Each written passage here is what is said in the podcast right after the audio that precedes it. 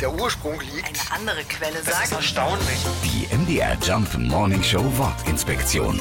Argusaugen. Die Argusaugen sind die Augen, die ins Spiel kommen, wenn wir etwas sehr genau beobachten. Das sagen wir einfach so. Aber wer oder was ist eigentlich Argus?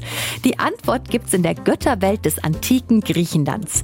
Der Riese Argus hatte 100 Augen, von denen mindestens eins immer geöffnet war, auch beim Schlafen.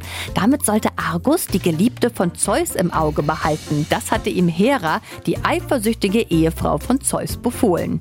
Als aber der Götterbote Hermes vorbeischaut und Argus ein Schlaflied vorsingt, kann er einfach nicht anders. Argus schläft ein und schließt alle Augen. Dafür wurde der arme Argus getötet. Zeus und seine Geliebte konnten ungestört zusammen sein. Hera war traurig und setzte die 100 Augen von Argus zur Erinnerung an den treuen Wächter auf einen Vogel, der dadurch ein wunderschönes Federkleid bekam.